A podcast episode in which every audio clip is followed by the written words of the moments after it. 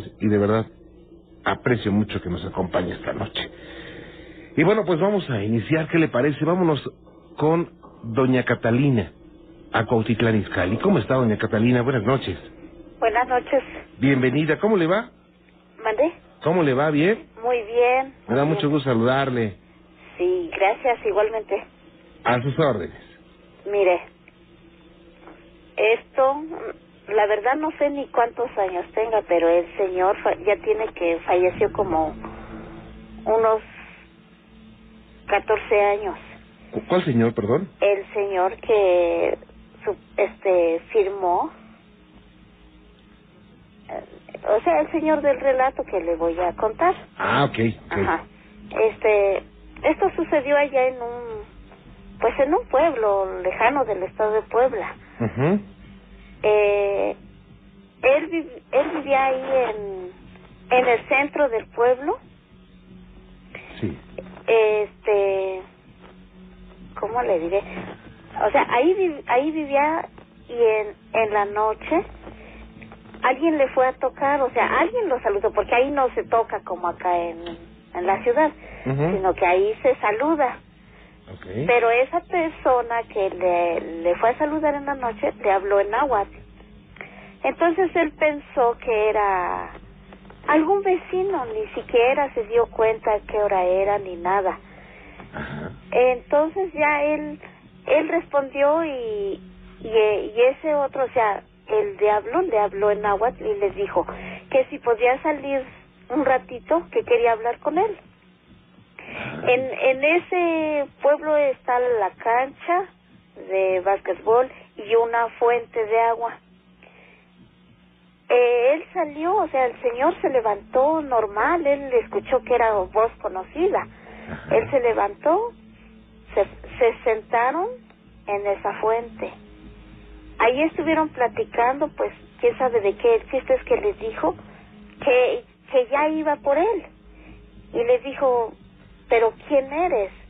Ajá. Y le decía, no, dice, es que tú sabes quién soy. Dice, mira, ya, ya te dejé vivir, ya, ya hiciste lo que has querido.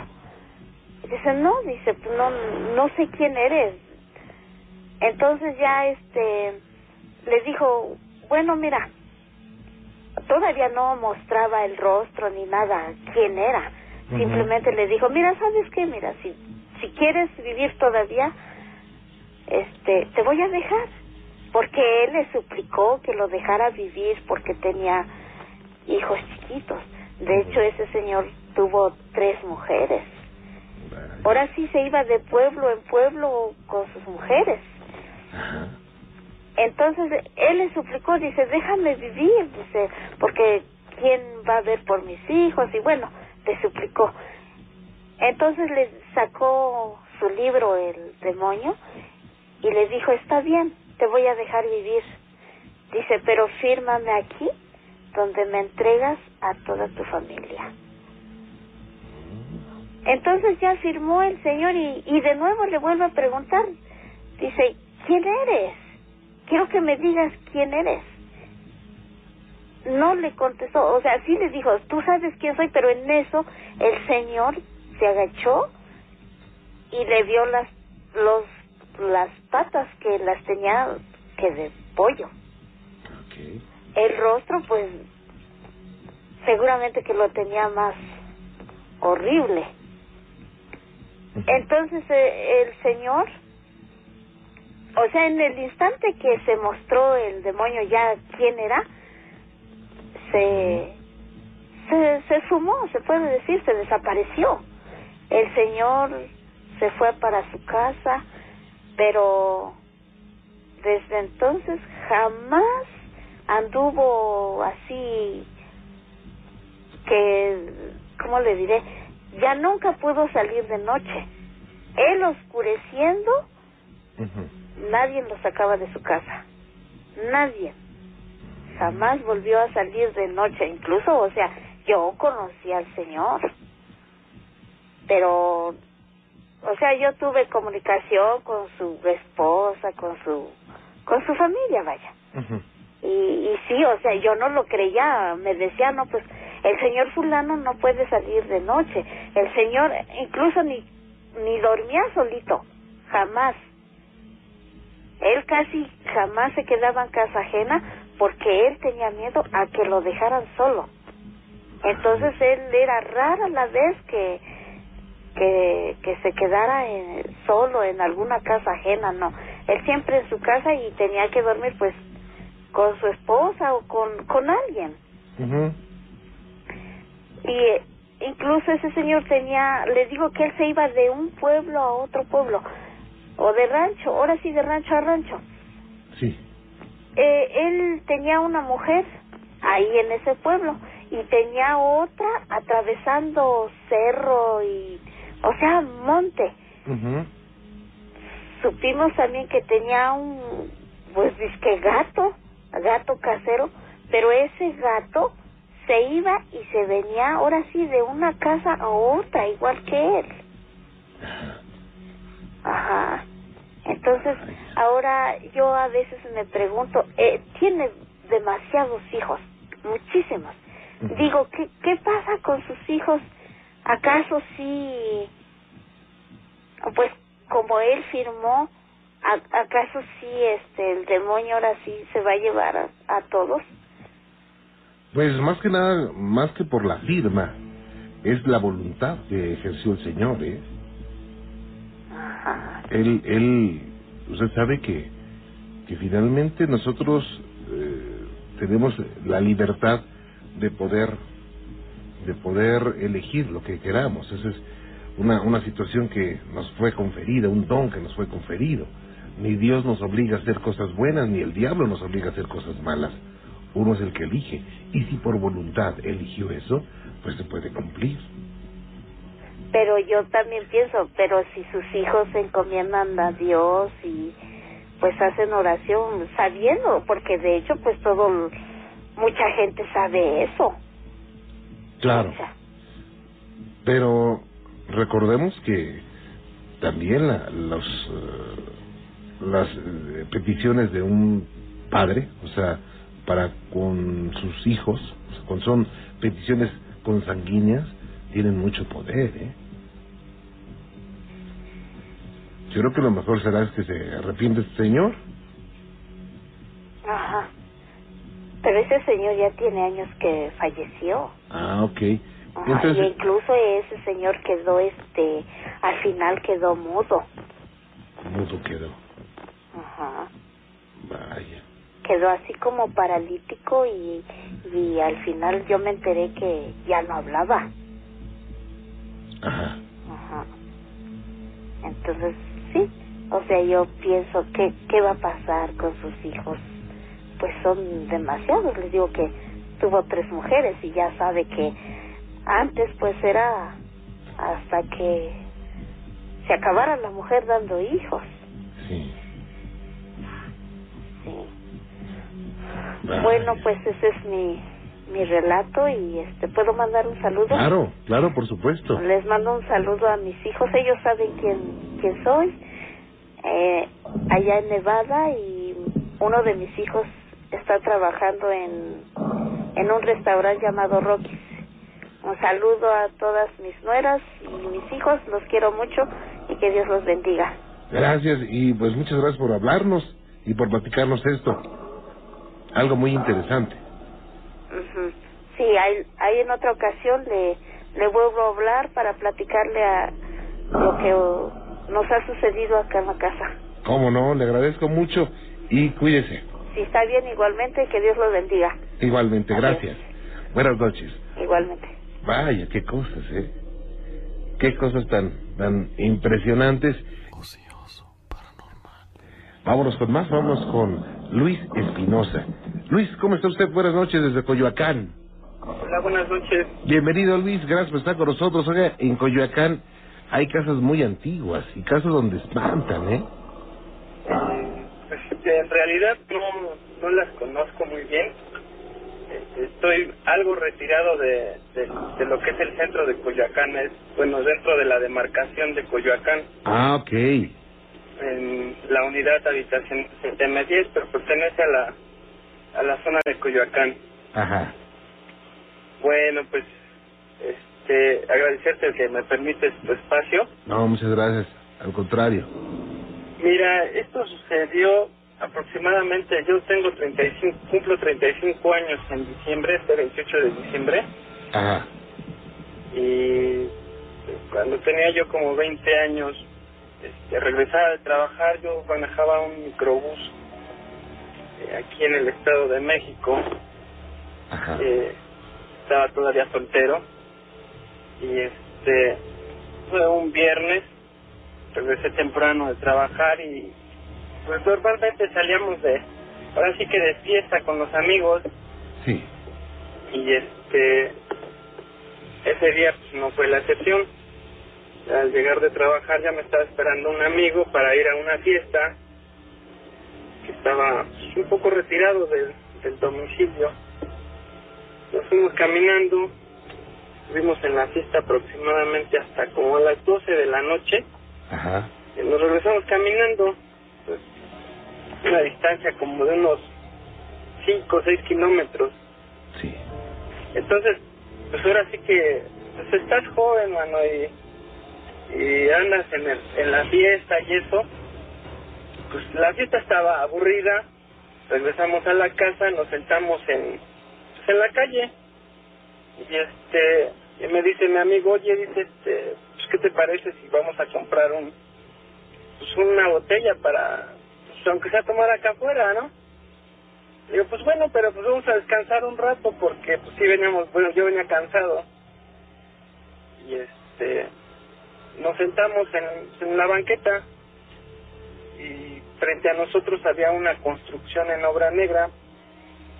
Este, pues estuvimos en la charla ahí, yo creo que unos 15, 20 minutos y de repente mi amigo me dice, oye, alguien nos está observando. Sí. Y le digo, pues sí, yo también ya había sentido como que alguien se siente la mirada pesada. Este, pues no, no le hicimos tanto caso, pero ya de un, después de otro ratito. Ajá. y- ¿Me, ¿Me permites un segundito, Luis? Sí, Déjame hacer una pausa rápido, ¿sí? claro, No te me vayas, por favor. Gracias. Luis, nuevamente contigo. Gracias. sí. A tus órdenes, Luis. Sí, mira, me quedé ahí que estábamos en una banqueta, estábamos sentados Ajá. y pues ya en, en la plática y eso pues sentimos ahí como que una mirada pesada. Frente a nosotros estaba una construcción en obra negra y este en la planta alta tenía un ventanal como grande, yo creo que de metro y medio por dos de ancho, Ajá. bastante grande. Entonces mi amigo pues me dijo, oye, alguien nos está viendo. Y pues sí, le digo, pues no, a lo mejor ahí en la obra ya debe haber querido dormir algún albañil o algo, le digo, "Ah, no hagas caso. Y se- seguimos platicando así, cosas triviales del momento, digo, sin Sí. importancia, pero eh, al estar yo platicando, pues ya mi amigo ya en ningún momento me hizo caso.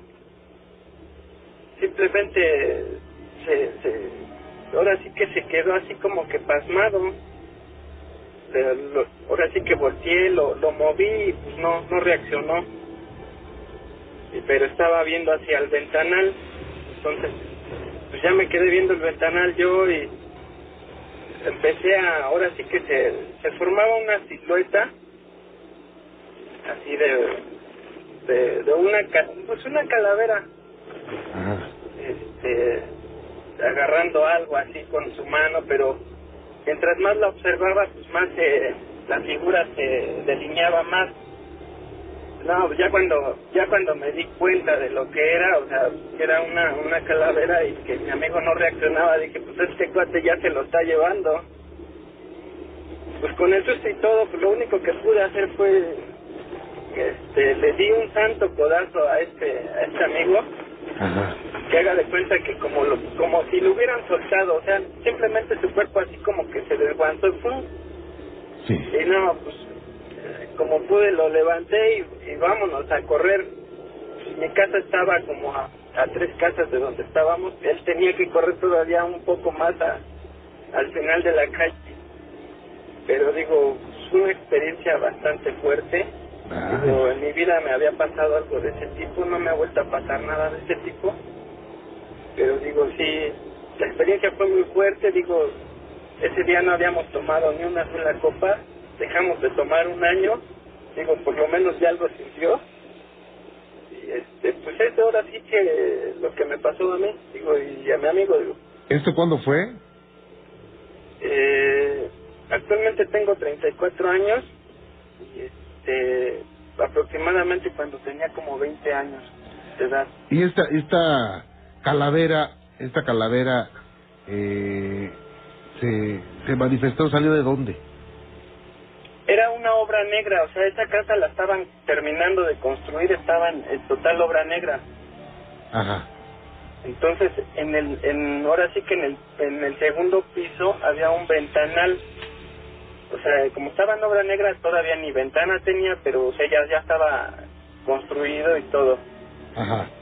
Entonces ahí ahí se, se formó la silueta, o sea, estaba totalmente oscuro el, el cuarto, pero se definía totalmente la silueta de, de la cosa esta. Ajá. Entonces, eh, sobre la plática, digo, sentimos la, la mirada pesada, pero por más que buscamos, pues no, no encontrábamos nada y continuamos con la charla, te digo, de cosas triviales, digo, del momento de, Claro. de, de- de- de ese- de esa época, nada, nada con importancia, entonces continuamos con la charla, estábamos en el punto de que íbamos a ir a comprar este alguna botella de alcohol para pues, ponernos a tomar, pero pues, cosa que ya no hicimos, digo, o sea, ese día en la fiesta no tomamos nada precisamente porque íbamos a regresar caminando y la distancia era larga y había que cruzar por otra colonia que también, pues estaba algo rudo pasar, No, no, entonces, no. este, le digo, esta cosa, digo, al estar platicando con mi amigo, pues, simplemente él ya no me contestó nada, o sea, ya no me contestaba, no parpadeaba, y la mirada pues la tenía fija en, en el ventanal. Pues ya, ahora sí que yo guié mi vista hacia el ventanal y poco a poco pues la silueta se fue haciendo más, este, pues más visible. Claro. Y digo, pues en el momento no sabía ni qué hacer, no, no sabía qué pensar. Lo único que pensé, dije, pues esta cosa se está llevando mi amigo, ¿no? Y mi única reacción fue darle un severo guamazo, digo, un codazo muy fuerte. Y así de esa forma él, él reaccionó, como si lo, lo hubieran soltado, así su cuerpo simplemente se desguantó y así se, como sin fuerza, sea, así totalmente. Ay. No, pues qué cosas. Qué cosas realmente, pues yo, yo le agradezco mucho que nos haya platicado esto. Sí, digo, es lo único que me ha pasado, digo, durante mi vida, digo, fue algo fuerte. Y digo, pues, en el momento, pues sí, los mantuvo ahora sí que al margen, digo, no sé, pero sí estuvimos ahora sí que como que, como que guardados un buen rato. Sí, como no, llevándosela tranquila, ¿no? Sí, del susto, la verdad es que sí, fue muy fuerte. Ay, ya. Pues muchas gracias, Luis.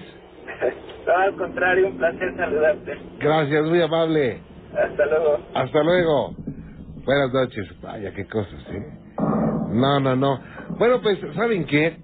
Ahorita le voy a decir a Gina, eh, vamos a regalar muchas invitaciones para Tulti- Tultitlán, para Aquí se respira el miedo, el espectáculo sobrenatural que tiene muchos, muchos, muchos videos, tiene efectos especiales en vivo, y bueno, se la va a pasar muy bien. Ok, al ratito ahorita le voy a decir a Gina cómo los vamos a regalar. Antes vámonos con Antonio. Antonio, ¿cómo está? Buenas noches. ¿Qué tal? Muy buenas noches, Juan Ramón. Bienvenido, gracias por estar con nosotros. Pues mira, aquí es la primera vez que habla tu programa. Gracias. Sin embargo, tengo muchísimos años este, escuchándolo de vez en cuando. Ajá. Este, bueno, mi relato es el siguiente. Yo tengo 27 años. Puedo omitir algunos nombres por Claro. respeto. sí. Este, yo tenía 11 años. Vivía en una colonia popular de la delegación Gustavo Madero. En ese tiempo, un amigo y yo pues teníamos una gran amistad con una muchacha tres, cuatro años más grande que nosotros. Y este, ellas no recuerdo exactamente si llevaban como práctica la religión, algún tipo de religión diferente a la católica. Ajá. Lo que sí recuerdo perfectamente es que su tía era muy dada a realizar juegos con cuija y todo eso, todas esas cosas. En una ocasión, todo empezó una ocasión que este, mi padre había salido de viaje y iba a llegar exactamente como a las 10, 11 de la noche a casa. Entonces, esa, ah, para mis 11 años, esas horas, pues ya eran horas así como que muy tarde para que yo anduviera en la calle. Nosotros estábamos muy emocionados en casa de esta chica, mi amigo y yo, porque, bueno, pues nos encantaba estar por ahí. Y más o menos como a las nueve de la noche, este, su tía de ella nos dijo que sí, que si nos interesaba ver, jugar con la cuija, cosas así. Le dijimos que sí, que no había ningún problema. Honestamente se lo dijimos más por orgullo que porque de verdad lo quisiéramos hacer. Ujú. Eh, sacó una tabla de cuija y nos explicó. Se los voy a explicar rápidamente. Aquí, este, ustedes le pueden preguntar lo que quieran y si ella quiere jugar, bueno, pues les contesta y si no quiere jugar, hasta las ma- hasta la madre les puede mentar, ¿no? Y la verdad dicen que la curiosidad mata al gato y decidí elegí empezar yo. A mi edad, a esa corta edad de los 11 años, este, no me interesaban muchas cosas, solamente si iba a poder, por ejemplo, la primera pregunta que le hice yo a la tabla fue si cuando llegaba a mi casa mi papá ya se iba a encontrar ahí, por miedo a que me regañara. Y bueno, efectivamente la tabla me dijo que no. Después yo llevaba un muy buen promedio en la escuela en ese tiempo, entonces le pregunté si iba a obtener un buen lugar académico al término del año, porque ya estábamos a tres, cuatro meses de terminar el ciclo escolar. Y efectivamente la tabla me dijo que sí, que iba a obtener de hecho el primer lugar este, en la academia. Ya ves que en la primaria se manejan diplomas al primero, segundo y tercer lugar. Ujú. Pero de repente, este, la verdad es que yo hice un comentario muy absurdo. Yo era, siempre he hablado con groserías, entonces yo dije, esta madre para mí que me está mintiendo. Y dos, tres preguntas después, el corazoncito, esa madre, no sé cómo se le llame, Indicador. el indicador, este, empezó a manejar muchas letras. Aparte de todo, déjame decirte que efectivamente yo, hasta en broma, yo le decía a la, tía de, esta chica, decía, esto es una trampa, déjame ver, y me, agachaba para ver si efectivamente sus dedos no estaban, su, yema de los dedos no estaba tocando el indicador, y no, no lo estaba tocando, tenía una distancia de milímetros, pero no lo estaban tocando. Entonces la, el indicador, bueno, como que se volvió loco, empezó a manejar muchas este, letras. Y la señora se levantó y dijo, ¿sabes qué? Ya no juego. Y yo, ¿por qué? Espérate. Dice, no, o ya no juego yo o ya no juegues tú, pero esto ya no es bueno. El chiste es que, bueno, a mí me entró una desesperación, llegué a mi casa, este, efectivamente mi padre no estaba, y la señora me llamó a los tres días y me dijo, oye, no van a venir a platicar con Yoshebet, se llama mi amiga. Antonio, es- ¿me deja ¿Mande? interrumpirlo un poquito? Ujú. Déjeme hacer una pausa rápido, ¿sí? Sí, No se vaya, gracias. Regreso. Regresamos con Antonio. Antonio, gracias nuevamente por estar con nosotros. Gracias. Ok, este, bueno, la señora me llamó, me comentó que si podía ir, a platicar con su sobrina y todo eso. Le llamé a mi amigo, le dije que si podíamos ir. Llegamos a su casa y me dijo que bueno, que el motivo de que me había hablado es porque ella había sentido que había sido algo muy irresponsable de su parte en manejar este juego con nosotros, porque finalmente éramos dos niños de 11 y 13 años pero que había habido algo muy singular que había pasado en cuanto yo ofendí a la tabla. Entonces que ella consideraba que si lo volviéramos, lo volvíamos a hacer, podíamos evitar algún riesgo. Yo le dije, ¿riesgo de qué? Ahí sí yo ya me molesté porque yo dije, bueno, sí adivinó dos, tres cosas. Mira, yo soy abogado de profesión y toda mi vida Ajá. he querido ser abogado y eso me hace un poquito escéptico. Ajá.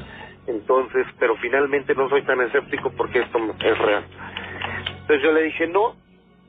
Estuvimos platicando y bueno, aceptamos jugar con la tabla. Yo estaba, y sí, la tabla tenía razón, yo obtuve el primer lugar académico y todo lo que había dicho la tabla había sido realidad. Nada más que a partir de ese momento, este, la niña nunca ha salido de mí, ¿me entiendes? Sí. No sé si sea psicológico, paranormal, no sé qué sea, pero la niña no se ha ido. ¿Y qué has hecho para que se vaya, Antonio? ¿Qué intentos has hecho? Mira, alguien, mi novia alguna vez me dijo que no se iba porque finalmente yo no la dejaba ahí. Ujú. Este, me propuso este, investigar en qué panteón estaba, llevarle una boleadora. Y bueno, te voy a contar qué hice. Hay algunos cursos que tienen que ver un poco con desarrollo personal. Ujú. y hubo alguna actividad vivencial, le llaman ellos, donde en ese momento yo tenía la oportunidad de sacarlo. Y con apoyo de, ahí fue donde conocí a mi actual novia, con apoyo de ella, este, volví a vivir todo ese tormento que viví en ese momento. Y me desgarré el alma pidiéndole perdón. Pero te puedo decir que no sé si sea más fuerte, no sé qué sea, pero la niña no se va. La niña sí, ya me acostumbré. ¿Cómo se Eh. manifiesta en ti? ¿Cómo, ¿Cómo te enteras que está en, ti- en ti? Mira, yo no te voy a hablar de que se me apaga y se me prende la luz. No, no, no, no, ni se me apagan las luces ni se me prenden. Eh, yo normalmente en la noche, tu hermano de ese amigo era el que me acompañaba a jugar la cuisa. Y bueno, me dijo, ¿sabes qué? Este, pues yo creo que no va a ser bueno que vengas de parranda porque estamos rezando el rosario de Roberto porque se acaba de matar en la carretera Veracruz. De alguna manera, las personas que estuvieron implicadas en eso no han tenido un destino muy favorable, excepto yo. Yo no me puedo quejar de la vida que tengo. Gracias a Dios me ha ido muy bien. Pero sin embargo, la niña, el recuerdo, como sea que se llame, no se ha ido, ¿me entiendes?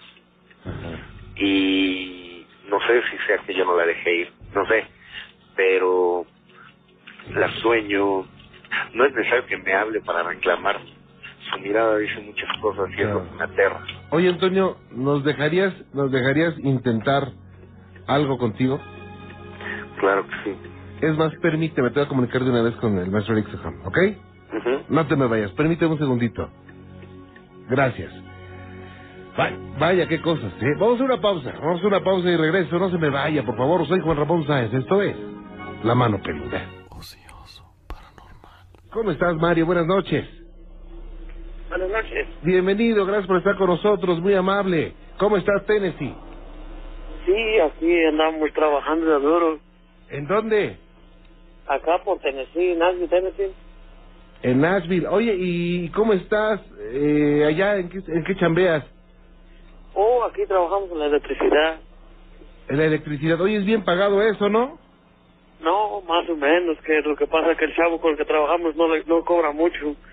¿Cómo? Dile que cobre bien. Ese trabajo es caro allá, ¿eh? Sí, pero él es baratero. ¿Cómo? Pero bueno, ¿qué le vamos a hacer? ¿De dónde eres originario?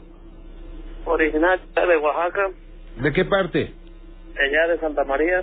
Oye, allí en Oaxaca también hay, hay, eh, hay muchas cosas sobrenaturales y se maneja mucho la magia, ¿verdad? Pues sí, pues por eso me culpan de muchas cosas malas por acá. ¿De veras? Daos lo que es de Oaxaca. Sí, que porque soy de Oaxaca, que mi señor es de Veracruz, de de Catemaco. Uy, ni modo que nada más porque sean de Veracruz o de Oaxaca van a hacer magia. No todo el mundo hace magia. Pues, Y la historia que le iba a platicar era sobre un primo que tenemos por aquí. Ok. Te escuchamos, Mario. ese muchacho este tiene un problema no sé si mental o no sé lo que pasa es que el diario a las 12 de la noche se levanta y este pelea con no sé con quién peleé y nosotros nos asomamos y no hay no hay nadie y le preguntamos que con quién pelea y dice que hay muchas personas alrededor de él Ajá. y este pues, es lo que nosotros tratamos de, de ver qué, qué consejos nos da para para ayudarlo porque él dice que ya no cuenta con su vida ¿Cómo? Sí. ¿Cómo, cómo inició esto? ¿Cómo, ¿Cómo empezó todo esto? pues empezó de cuando se vino mi mujer vino de por allá de otro estado y este él empezó a gustar a ella Ajá. y dio muchas mentiras y la embarazó y ahora me pasó a dejar y el hijo que ella tiene es de él este y ahora pues tratamos de tranquilizar. Ahora mi esposa me dice que, que le manden, que le dinero para, para el bebé, van a hacer apenas. Ajá. Y de ahí para acá dice que como ella es de Veracruz, este, pues que ella le está haciendo alguna maldad. Nada más porque es de Veracruz. ¿Cómo? Sí, porque, no es porque es de Veracruz y ahora se levanta y él se le revela mi se agarra un cuchillo y corretea a la gente. Aquí de mano pues, está otro primo de él y lo andaba matando, tiene como dos semanas atrás. Ajá. Y necesitamos un consejo para ver a ver qué, qué se podría hacer con él. Ok, Mario, él, él exactamente qué hace? Él, él es una persona normal que trabaja, pero en momentos se cambia su forma de ser. Sí, en el día él es, un, él es un hombre normal, en el trabaja con nosotros, ahí en la electricidad, y él es un hombre normal, él sabe lo que hace. Sí. Lo único es que se descompone después de la medianoche. ¿Qué empieza a hacer, Mario? ¿Cómo empieza? Empieza a gritar como loco allí, empieza a arrebatar las cosas y todo eso. Ajá. Sí, y, y yo le digo a ver dónde están esas personas que tú ves, y no hay nada. Él empieza a ver personas. Sí, Ajá. Y es lo que no, no sabemos, que, cuál sea su problema. No sé qué nos recomienda, y si llevarlo a algún hospital o... Y bueno, ¿ustedes qué piensan que es alguna situación eh, sobrenatural? Pues él está pensando lo, lo contrario, él piensa que la mujer que tiene por allá por Ohio, que ella le está haciendo alguna travesura. Ah, Ok.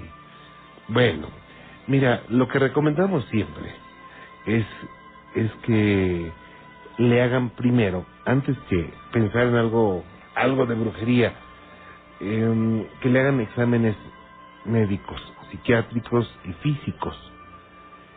Y Ajá. ya después de eso, bueno, eh, ya, ya se puede saber qué es lo que ocurre realmente. Eh, allá hay eh, hospitales de asistencia, ojalá le puedan hacer algunos, algunos chequeos y puedan determinar los médicos qué puede ocurrir. Sí, porque él de día, él de, de día anda trabajando tranquilo. Ajá, El problema es nomás de noche. ajá. Y este, no, simplemente un- una vez se puso por ahí a tomar y por ahí este, golpeó a una persona muy mal. Oh, Sí, y él dice que se le reveló la señora de arriba. ajá. ¿Y tú qué piensas? ¿Qué, qué, qué piensas que, que... ¿Qué es lo que ocurre? Pues la verdad no sé si entenderlo o se está descomponiendo el cerebro. Pueden ser varias cosas, ¿eh? O sea, digo, lo raro, lo raro aquí es que es de noche. Una persona que está mal de la cabeza está mal de día y mal de noche, ¿no? Entonces, ¿usted cree que sí es una maldad que le están haciendo? No, bueno, es que no podemos asegurar nada hasta que no pasen los exámenes médicos. Vamos a hacer algo, eh, Mario. Vamos eh, a ver si lo pueden convencer de que vaya al doctor, que le hagan algunos exámenes y de todas maneras vamos a estar en contacto contigo y lo vemos a la par eh, como si fuera una situación pues, sobrenatural. ¿Ok? Bueno, entonces, este... Vamos a- a hacer eso. Te voy, te voy a pasar con Gina y ella te va a dar el, el número de uno de los colaboradores, el maestro Eric Soham, y, Ajá. y vamos a vamos a, a ver la situación más de cerca. ¿Te parece bien? Sí, hay que trabajar con él antes de que le avance su enfermedad. Claro, claro, es muy importante hacer No algo. quiero ser responsable de que algún día vaya a golpear aquí a su primo. ¿Y es, es tu familiar? Sí, es- tiene un primo aquí y ya el muchacho está, ya se quiere salir del apartamento, ya quiere vivir a otro lado. ¿Cómo? Y pues ya sus maletas ya las tiene pues en su camioneta y ya está a punto de irse. Bueno, vamos a vamos a hacer esto. ¿Ok? A ver, Ok, permíteme un segundito. No te me vayas, Mario, ¿eh? Gracias. Vaya, qué cosa. Digo, es que pueden ser, no, pueden ser varias, varias situaciones las que, las que, las que imperen aquí. ocioso, para Usted conoce a, a Jorge Reynoso. Lo ha visto en muchas películas de, de policías y ladrones y corretizas en, en camionetas y en motos y... No, no, pura acción, ¿verdad? Acción al 100%, adrenalina pura. ¿Eh? Ha trabajado con los hermanos Almada, que por cierto, don Mario Almada vive en Cuernavaca y también es peludomaníaco, un saludo cordial.